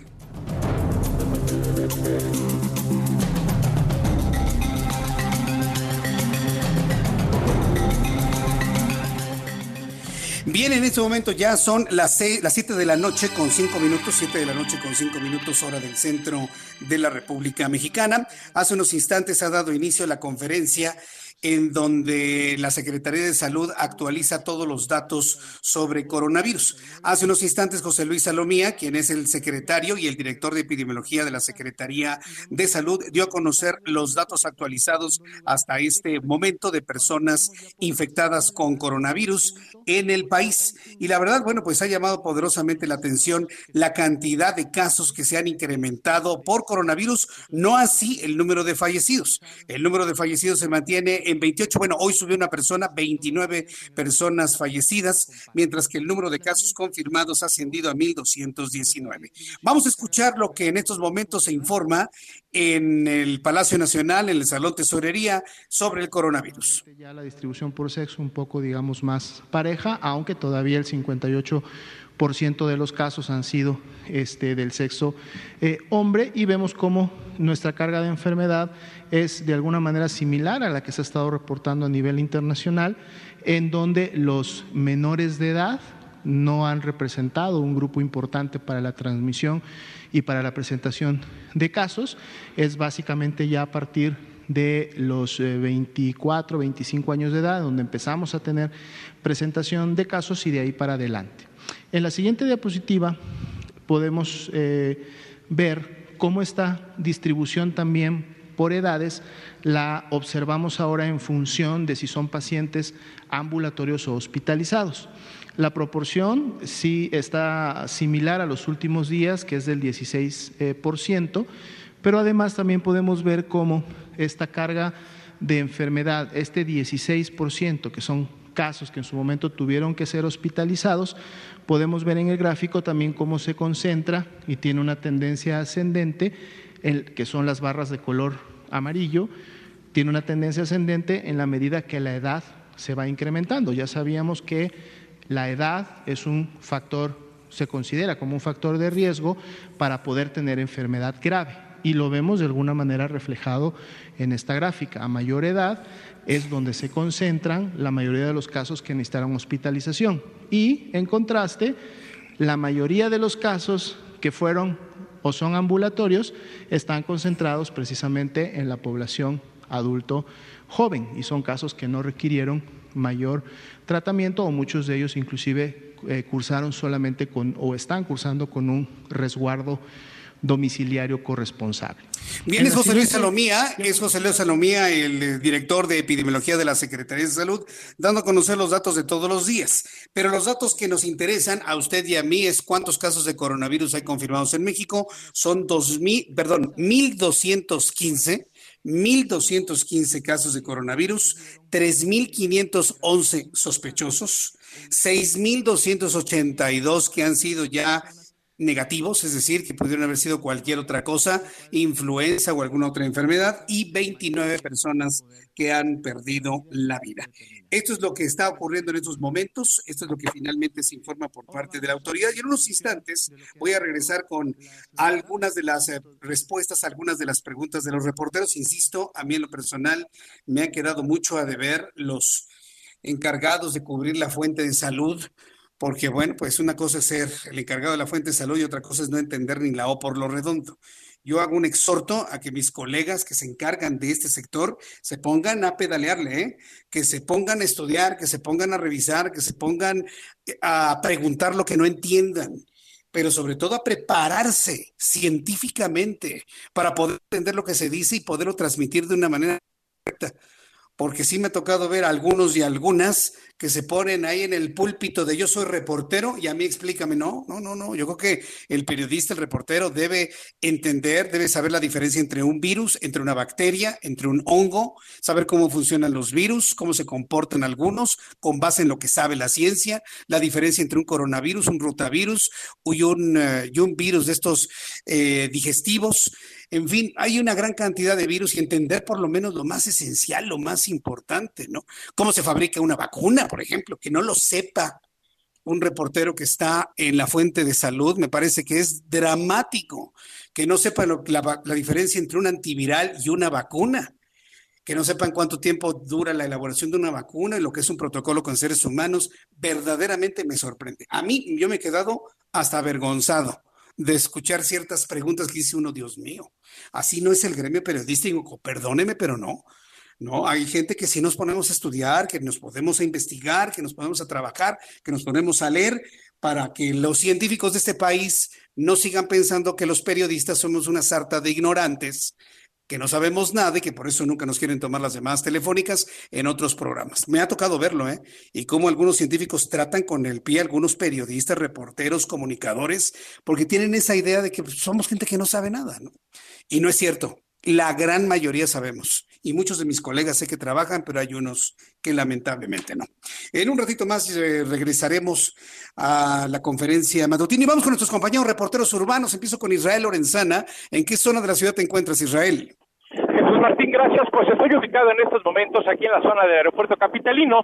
Se trata del circuito interior en su tramo Boulevard Puerto Aéreo. La circulación en términos generales, Jesús Martín, aceptable por lo menos desde la zona de Churubús para el cruce con viaducto y para incorporarse a la avenida Oceanía. Algunos vehículos se desplazan con dirección al eje 1 norte, Fuerza Aérea, pero nada para pensar en alternativa, es que quien va con dirección hacia Pantitlán también puede ser una buena opción utilizar la calzada general Ignacio Zaragoza. El sentido pues a través del circuito Jesús Martín sin ningún problema para que va con dirección hacia la zona de Tlalpan. Es la información que te tengo. Muchas gracias por la información, Israel Lorenzana. luego. Hasta luego, Israel Lorenzana. Alan Rodríguez, ¿en qué zona de la ciudad te encuentras? Adelante, Alan. Jesús Martín, excelente tarde. Tenemos en estos momentos asentamientos al cruce con semáforos en Viaducto Río de la Piedad desde el circuito interior hasta Calzada Ignacio Zaragoza, esta avenida Zaragoza desde el puente de la Concordia hasta el cruce con Canal de San Juan presenta avance constante. En el sentido contrario, desde el eje 10 eh, este, hasta la zona de viaducto se encuentra con vialidad despejada. Le recomendamos eh, respetar los límites de velocidad para que pueda llevar con bien a su domicilio. Bien, gracias por la información, Alan Rodríguez. Estamos al pendiente, excelente tarde. Estamos al pendiente, que te vaya muy bien. Así como la jefa de gobierno de la Ciudad de México dio a conocer su plan de emergencias y su plan de acción, así lo hizo también Alfredo del Mazo, gobernador del Estado de México. El gobernador mexiquense, Alfredo del Mazo Maza, anunció diversas medidas de seguridad que se implementarán en la entidad ante el avance de la pandemia de coronavirus COVID-19. El gobernador del Estado de México informó que se adelantará la entrega de apoyos sociales a las personas. Por otra parte, se otorgará créditos blandos al autoempleo y a las microempresas, quienes se verán afectados económicamente ante los cierres masivos. Alfredo del Mazo agregó que también se darán estímulos fiscales y facilidades a pequeñas y medianas empresas con el fin de que no despidan a sus empleados en plena emergencia sanitaria. Esto fue lo que dijo el gobernador mexiquense. Cuidar de su seguridad y la de todas las familias es nuestra prioridad. Por eso, la Secretaría de Seguridad y toda la Policía Estatal continúan y continuarán operando al 100% en conjunto con la Guardia Nacional. Dos, la Fiscalía General de Justicia del Estado, así como las oficinas del Ministerio Público, siguen trabajando con normalidad y han reforzado la atención de denuncias en línea. Tres, estamos duplicando el número de patrullajes alrededor de los centros de abasto, cadenas de supermercado, bancos, farmacias y comercios. Cuatro, aplicaremos la ley para que quien cometa un siniestro o desorden de cualquier tipo en estos establecimientos se les imponga hasta siete años de prisión, de acuerdo con el Código Penal. Bueno, pues ya empezaron precisamente estas advertencias de hasta de prisión para personas que no atiendan las instrucciones que en materia de prevención por coronavirus están implementando en todo el país. Ayer el propio Marcelo Ebrard en la conferencia de la tarde también lo mencionaba sobre las responsabilidades civiles, inclusive penales, de aquella persona que sabiendo que tiene coronavirus sale a la calle y contagia a otros, podría tener inclusive de ir a la cárcel de ir a la cárcel y no se está exagerando, ¿no? Pero ¿cómo se puede plantear el no ir a la cárcel si no hay una forma más estricta de decirle a la gente, oiga, no saca a la calle, no vaya a tal lugar, no vaya al mercado, no vaya al tianguis, no vaya a estos lugares? Yo entiendo que las personas que están en los mercados y en los tianguis tienen que trabajar porque van al día. Pero yo entiendo perfectamente bien que el llamado es a que nos quedemos en casa todos, inclusive los que venden en los eh, comercios informales en la calle que todos nos quedemos en casa. Ese ha sido, ese ha sido el llamado. De manera muy tarde, eh, muy tarde, debo decirlo que muy tarde, el presidente de la República, Andrés Manuel López Obrador, entendió que no son tiempos de dividir, que no son tiempos para decir los pobres que somos nosotros y los, y los fifís y conservadores del otro lado. Hoy, por increíble que parezca, Andrés Manuel López Obrador habló de una tregua. Pero le voy a decir una cosa, cuando se habla de tregua es porque hay una guerra. Y aquí la pregunta es, ¿estábamos en guerra, presidente? ¿Estábamos en guerra? ¿De plano está usted en guerra? ¿Usted? ¿Sí? ¿Sí? ¿Con sus molinos? ¿Sí? Como el Quijote con sus molinos, en guerra. Habló de una tregua. Habló de una tregua de su, con sus adversarios, como si fuera esto una batalla, una guerra total, campal. Es. A mí me sorprendió mucho eso y nadie se ha reflexionado sobre eso. A ver, espérame. Si hacemos una tregua es porque hay una guerra. ¿Estábamos en guerra? ¿Está usted en guerra, el presidente? Bueno, el caso es que mientras se plantea lo de la guerra o no, la tregua o no, ¿sabe quién le tendió la mano a López Obrador en ese llamado a ir a una tregua ahora que estamos con el coronavirus? Es un llamado que para todos y que el gobierno para todos y demás. Muy tarde cayó ese 20. Quien sí le tendió la mano fue nada más y nada menos que Felipe Calderón Hinojosa, el expresidente de México, al que tanto ha atacado, al que le ha puesto apodos el mismo ha sufrido los apodos del presidente de la República, se acercó y le tendió la mano y dice, órale, vamos, vamos, yo te acepto la tregua.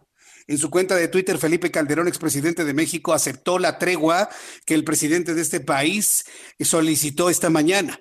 Agregó que el gobierno federal debe abstenerse de polarizar a la población usando conceptos como conservadores. Claro, tiene toda la razón. No va a poder López Obrador. Mire, yo lo conozco hace dos décadas y no va a poder, no, no se va a aguantar, no, es, es demasiado, es, es demasiado su, su, necesidad de sentirse el número uno por encima de todos, no va a poder. Pero bueno, vamos a comprársela, ¿no?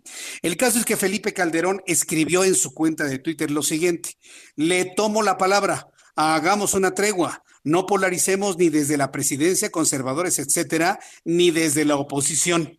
Concentrémonos en atender la emergencia. Pongo a su disposición, escribe Felipe Calderón al presidente, pongo a disposición la experiencia adquirida con la H1N1. Enfoquémonos en servir a México en esta hora tan difícil. Eso le escribió Felipe Calderón a López Obrador esta, de luego de que esta mañana ofreciera una tregua. ¿Sabe cuál es la respuesta de López Obrador hasta este momento?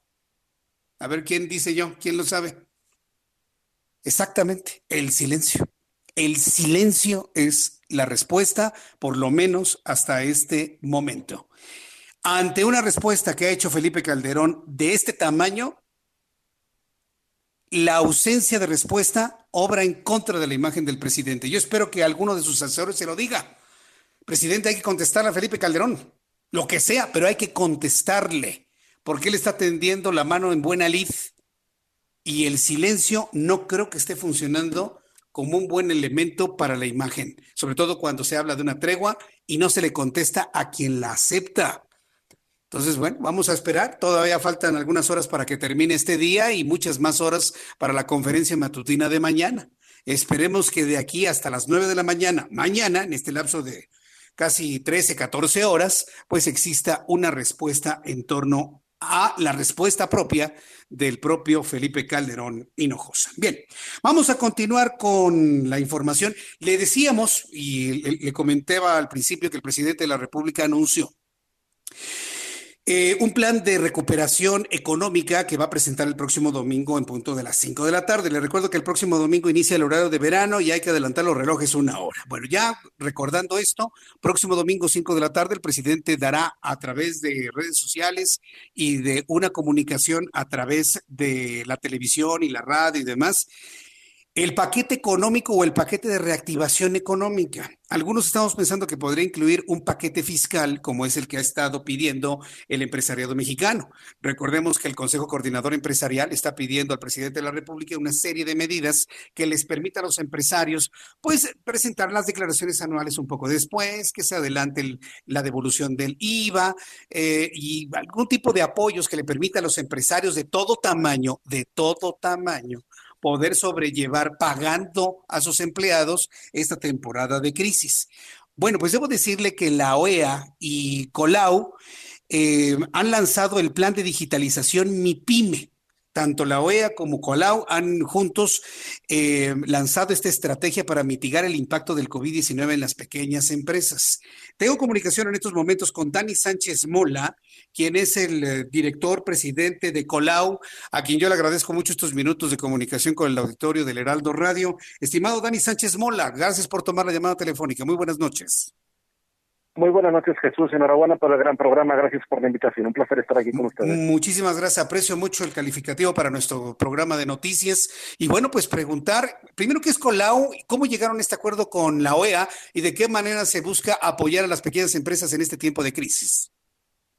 Pues Colau es una tecnología pionera del Silicon Valley que introduce el movimiento a mismo al posicionamiento web. Es decir, cualquier micro y pequeña empresa puede tener una página web con comercio electrónico haciéndolo ella misma y sin que le cueste nada y sin que le cueste conocimiento o tiempo. Eso es colado. Eh, este plan de digitalización que tú bien has comentado es la mayor alianza público-privada en el continente para impulsar la transformación digital de la micro y la pequeña empresa. Eh, es un plan de digitalización, Jesús, que tenía previsto lanzarse en México en mayo.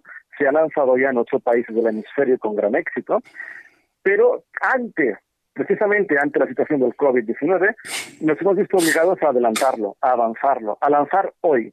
Ah, ¿Para qué? Eh, me imagino que es una de las dos preguntas que rondan en la cabeza de la audiencia. ¿Qué pretende lograr el plan de digitalización y cómo pretende lograrlo? ¿Verdad? Eh, ¿Qué significa? Pues a corto plazo, lo que el plan de digitalización pretende es mitigar el impacto del COVID. Eh, a largo plazo es cerrar la brecha digital. Ahora mismo en México, siete de cada diez mexicanas y mexicanos van a Internet. Pero este porcentaje, Jesús, ha ido creciendo con el tiempo. Antes eran seis de cada diez, antes eran cinco, mañana serán ocho de cada diez. Sin embargo, las micro y pequeñas, que representan nueve de cada diez empresas en el país, no están digitalizadas. No existe una conciencia digital. Por lo que está eh, el resultado de estas dos líneas, una que sube y otra que no se mueve, el resultado es que la mortalidad de la micro y la pequeña empresa va en aumento. Y obviamente esto se va a acelerar con la crisis que estamos viviendo ahora y ese es un, el segundo objetivo, más a largo plazo, cerrar la brecha digital para evitar que estén cerrando tantos micro y pequeñas empresas.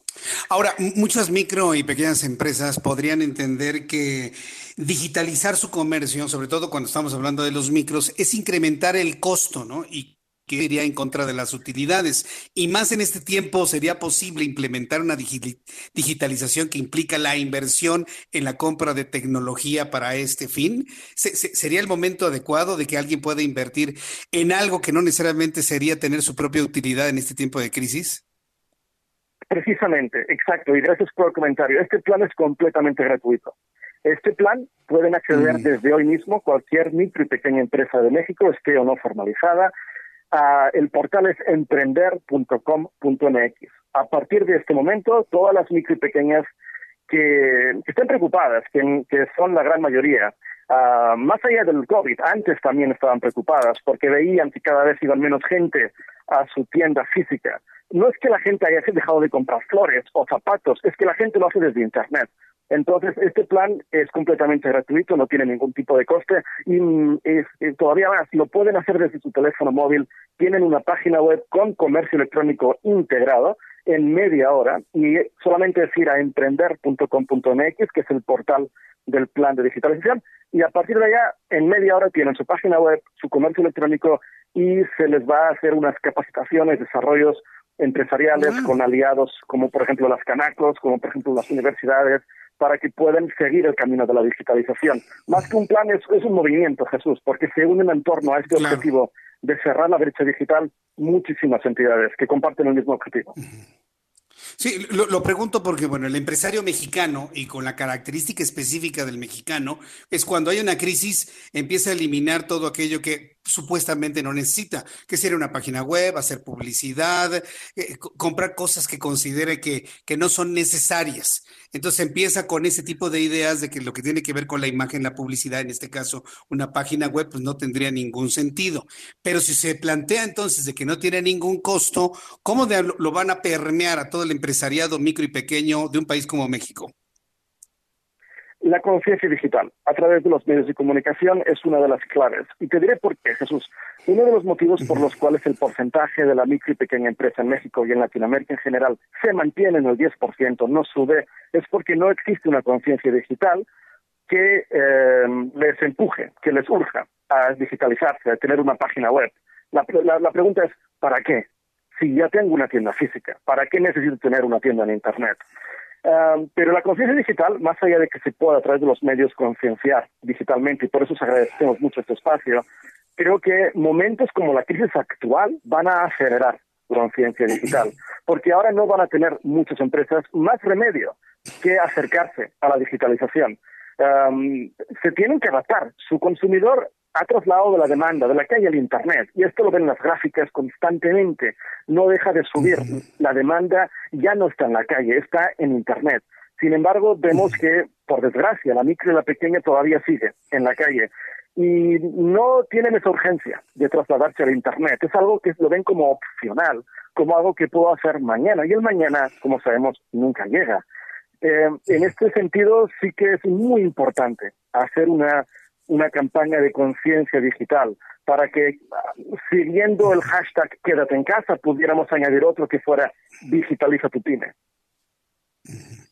Digitaliza tu pyme, eso suena bastante bien. ¿Dónde el público puede conocer más? ¿En esta página, emprender.com.mx? Correcto, Jesús. Este es el, este es el portal del plan de digitalización MIPYME impulsado por la Organización de los Estados Americanos y Colado en México, emprender.com.mx. Desde allá van a poder crear una página web con comercio electrónico integrado sin que les cueste nada.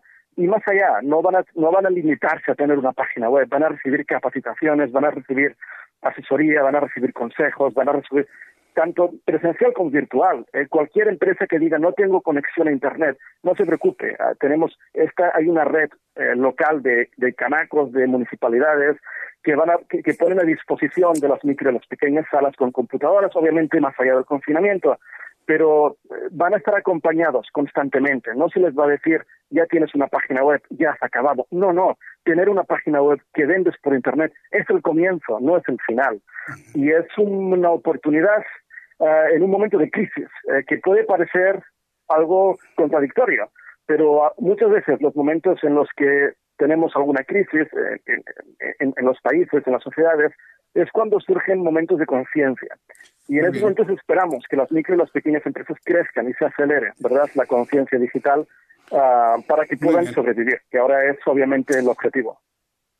Bien, correcto. Pues eh, yo agradezco mucho, Dani Sánchez de Mola, que nos haya traído esta opción para los micro y pequeños empresarios que nos escuchan. Nos escuchan mucho aquí en la República Mexicana, los pequeños y medianos empresarios, los micro y pequeños y medianos empresarios. Así que invitamos a todo el público a que entren a emprender.com.mx. Y Dani, muchísimas gracias por este tiempo para el auditorio del Heraldo Radio. Gracias. Ha sido un privilegio, muy amable por la invitación. Jesús, un fuerte abrazo. Gracias, fuerte abrazo. Sánchez quien es el CEO de esta empresa que se llama Colau y este, esta digitalización, esta plataforma de digitalización. Y yo le invito a quien quiera conocer más, a ver, mucha atención a nuestros amigos microempresarios, los que tienen cinco empleados, diez empleados, los que tienen su tienda en la esquina, los que tienen la zapatería. Pueden ustedes de alguna manera emprender para tener su página en Internet. Le voy a decir una cosa, porque este es un, no es un asunto de chicos o de grandes lo que le voy a decir no es una, un asunto de chicos o de grandes. Todo el comercio se está centrando en Internet. Usted puede vender su producto en su tienda física, pero no tiene usted la idea de lo que puede vender por Internet. Puede vender inclusive lo mismo o hasta más. ¿Y sabe quién sabe eso? Los grandes, los más grandes.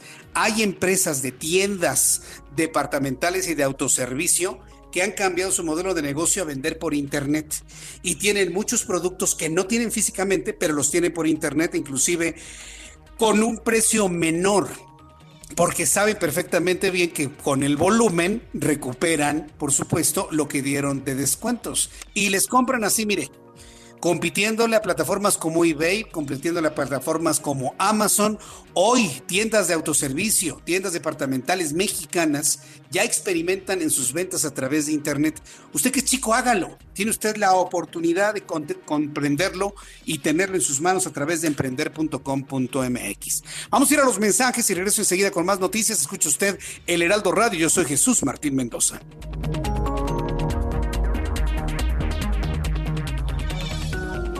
Escuchas a Jesús Martín Mendoza con las noticias de la tarde por Heraldo Radio, una estación de Heraldo Media Group. Escucha las noticias de la tarde con Jesús Martín Mendoza. Regresamos.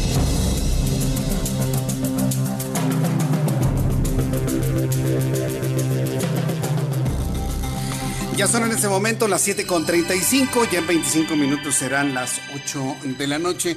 Ahí si de repente a través de la radio escucho un cortecito por ahí, no se me preocupe, ya sabe que de repente los problemas con el Internet son los que están de alguna manera luego prevaleciendo. Pero mire, quiero presentarle antes de lo siguiente, quiero presentarle lo siguiente. En mi cuenta de Twitter, arroba Jesús MX, le he subido, para que usted lo vea, un, una entrevista de la cadena de noticias XEU de Veracruz, del estado de Veracruz. Saludos a nuestros amigos que nos escuchan allá en el estado de Veracruz.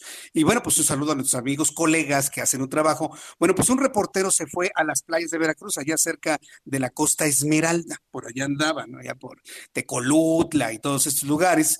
¿Y qué cree que se encontró? Que las playas están atiborradas de turismo.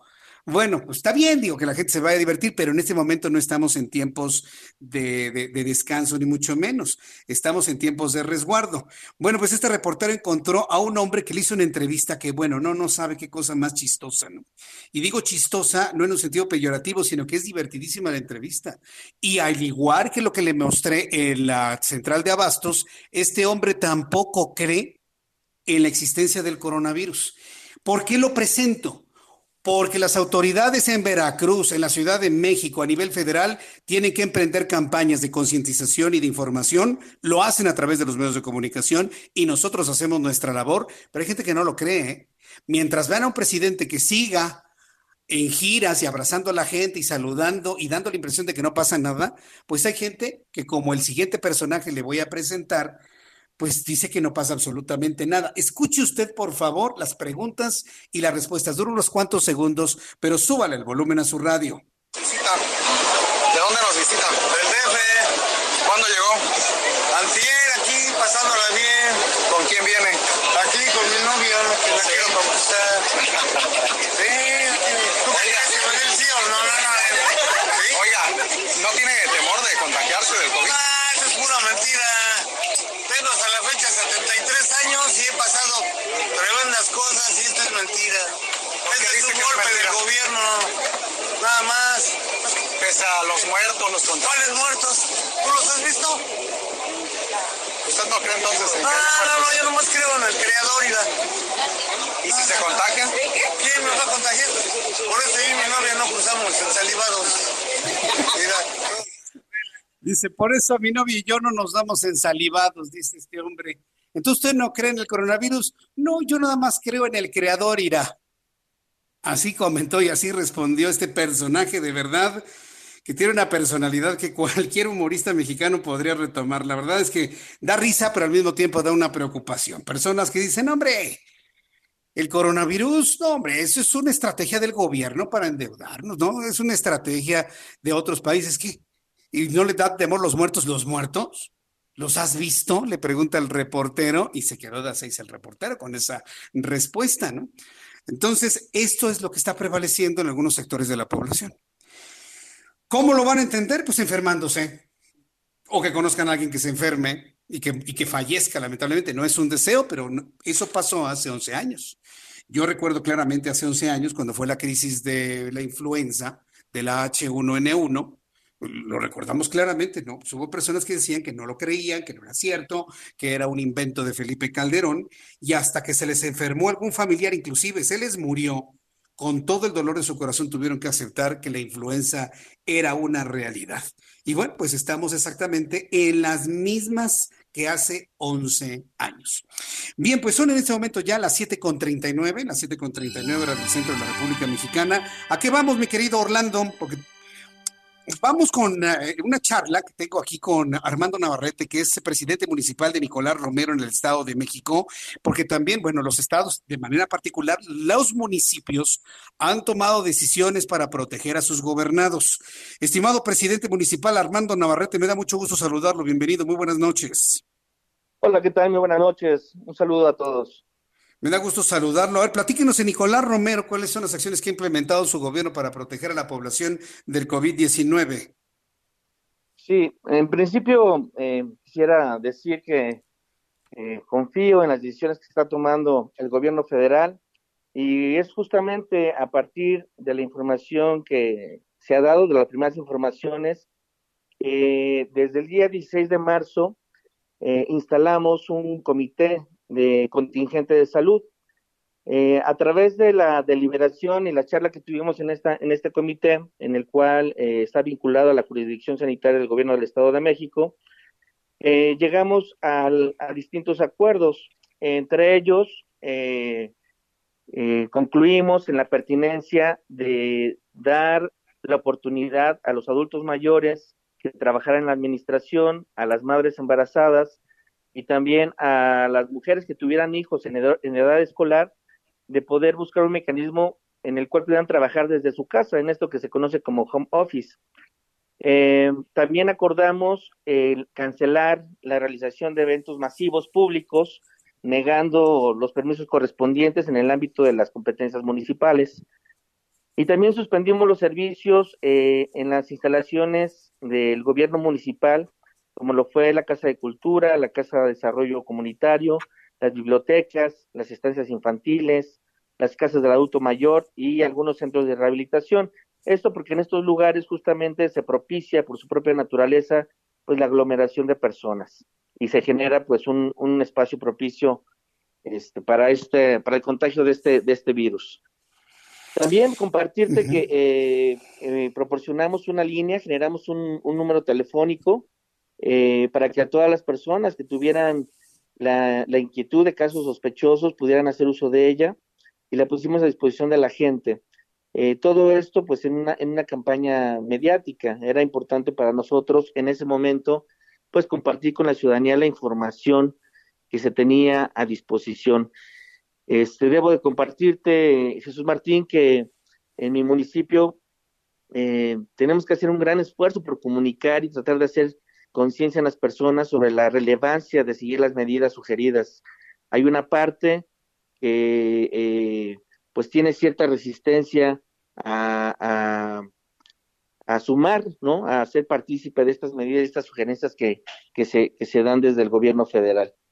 Este, también te comparto que vía Cabildo se aprobó de dotar de los recursos necesarios a la administración para hacer frente a la contingencia y es este así como eh, hemos echado a andar algunos programas que tienen que ver con apoyo alimentario a ciertos sectores que se han visto fuertemente afectados en nuestro municipio. Eh, debo decirte que Nicolás Romero, el sector servicios, ocupa el 70% de la población económicamente activa y representa el, 90% de la economía del municipio. Y dentro del sector servicios hay dos eh, rubros muy importantes, uno es el transporte y el otro es el comercio al menudeo. Ambos se han visto muy afectados con estas eh, eh, medidas de prevención, ¿no? En donde la mejor manera de evitar el contagio, pues es que la gente se, se, eh, se guarde uh -huh. en sus casas. Bien.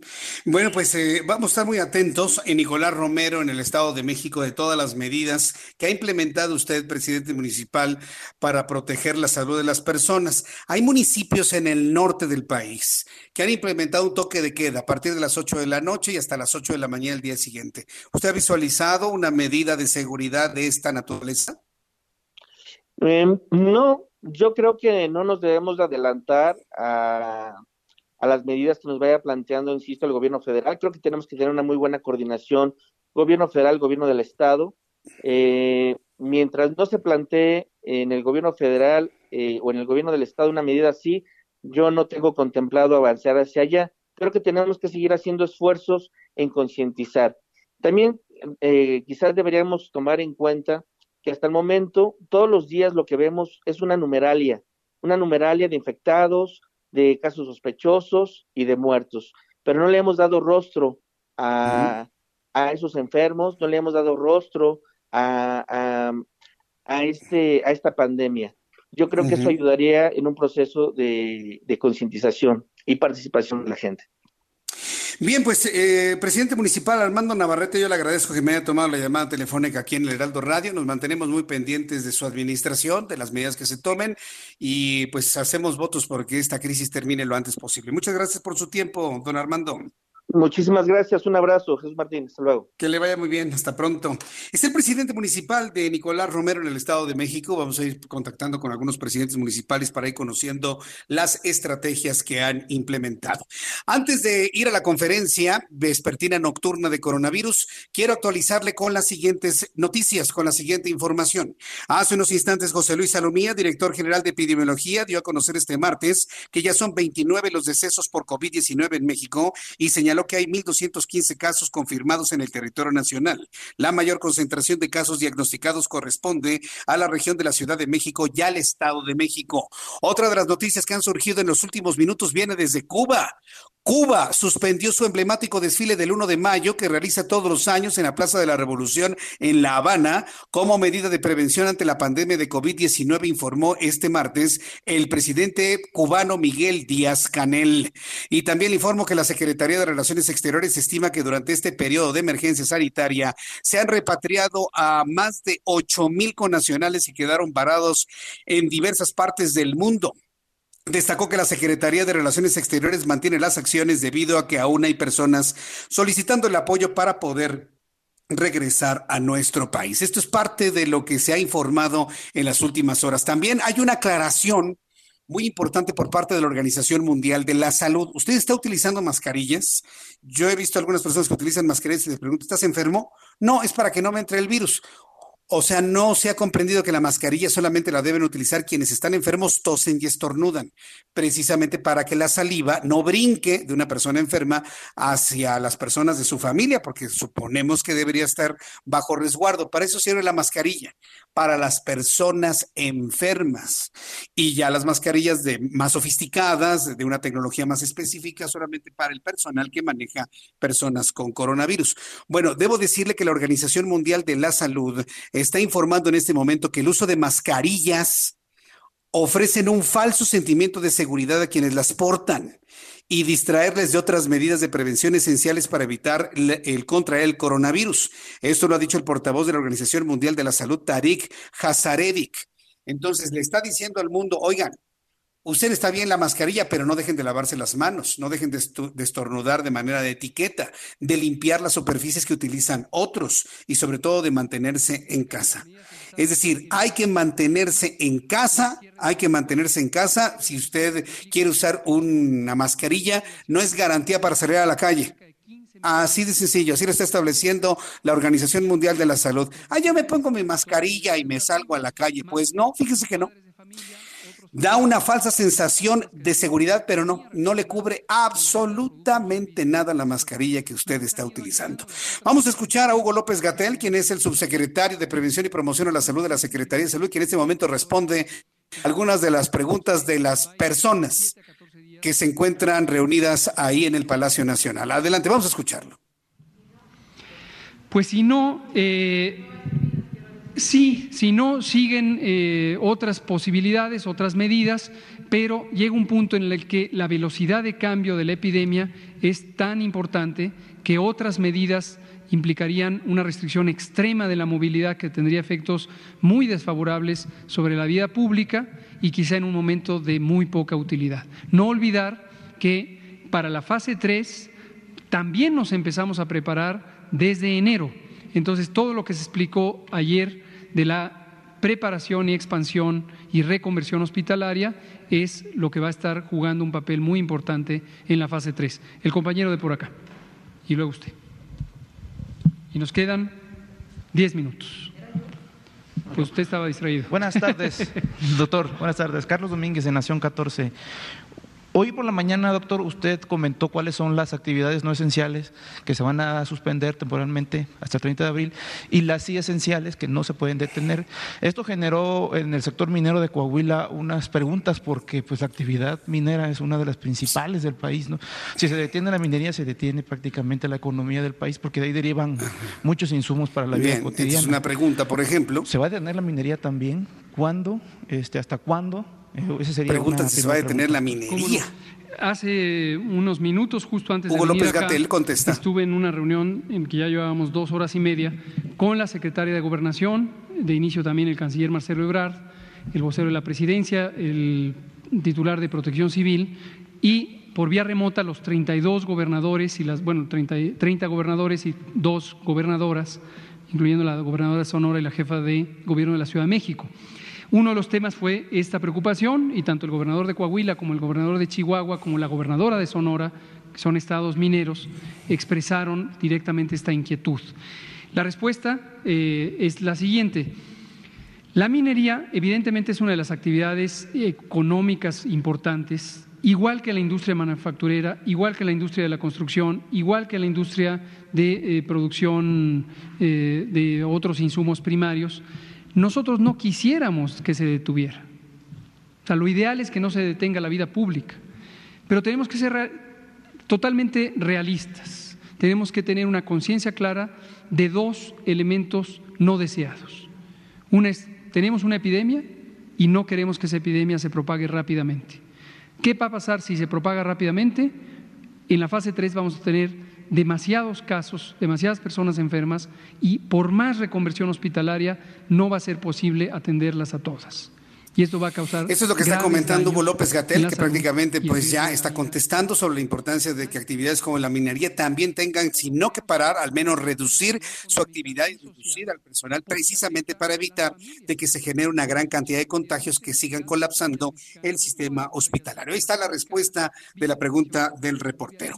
Son en este momento las 7.51. Antes de terminar nuestro programa de noticias, quiero saludar a José Ángel Quintanilla Agradezco estos minutos de comunicación con el Heraldo. Estimado José Ángel Quintanilla, bienvenido, gusto en saludarlo. Muy buenas noches. Igualmente, Jesús Martín, gusto saludarte a ti y a todo tu auditorio. Quiero compartirle que el pasado 17 de marzo hice una, un sondeo a través de mi cuenta de Twitter, arroba Jesús Martín MX, donde le preguntaba al público, tomando en cuenta la idiosincrasia mexicana, estos días de no actividad o de resguardo por coronavirus, ¿los mexicanos tomarán estos días cómo? Había cuatro opciones, vacaciones, resguardo y cuidados, trabajo normal o días de lectura. El resultado fue que el 63% de las personas lo van a utilizar como vacaciones, el 19% como resguardo, el 16% va a trabajar de manera normal y solo un 2% utilizarán estos días para leer.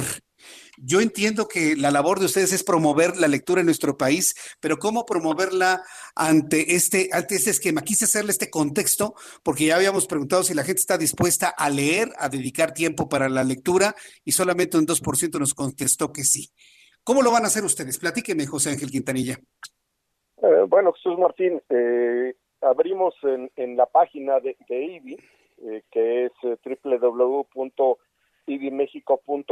idmexico.org.mx, eh, una, una serie de programas, una serie de actividades que incluyen lecturas eh, para chicos y para jóvenes, eh, algunas eh, actividades como juegos, concursos, también lecturas en, en, lenguaje de señas mexicana para personas con discapacidad, eh, en fin, estamos ofreciendo una gran eh, diversidad de actividades y de cosas para que la familia pueda acercarse a la lectura. Claro, cuando haces un cuestionamiento y le dices esto, esto, esto o esto, pues no necesariamente te pueden decir, ah, pues voy a dedicar el medio tiempo a trabajar y la otra media mitad a, hacer otro tipo de cosas. Eh, por eso probablemente la lectura te aparece con una tan baja eh, respuesta. Pero lo que nosotros hemos tenido desde que empezamos hace ya dos semanas con estos trabajos en nuestra página electrónica, hemos tenido una muy, muy, muy grata respuesta, eh, una interactividad muy importante. Qué bueno, eso me da mucho gusto escucharlo porque sí resulta preocupante que el tema de la lectura, el de la investigación, el del conocimiento, el del incrementar el vocabulario esté en un porcentaje tan bajo. Pero ahora que usted me lo comenta, pues la verdad resulta estimulante que así sea. Ahora bien, ¿qué, ¿cuáles son los beneficios que nos presenta IBI México para precisamente fomentar este tipo de actividades en el hogar y con la familia sobre todo? Bueno, primero que tenemos nada más 40 años trabajando sobre este tema, Jesús Martín. Como sabes, somos los especialistas en México. No que seamos los únicos, no que seamos los mejores en todo, pero sí somos los especialistas en el tema de la promoción de la lectura infantil y juvenil. Entonces, eso es una garantía para todos los que se acerquen. Tenemos una gran cantidad de instructores, de talleristas, que son los que están participando en estas actividades que les eh, comentábamos. Eh, hay gente con una gran capacidad eh, profesional que nos están ayudando a desarrollar estos videos, a desarrollar estos audios y lecturas que están disponibles.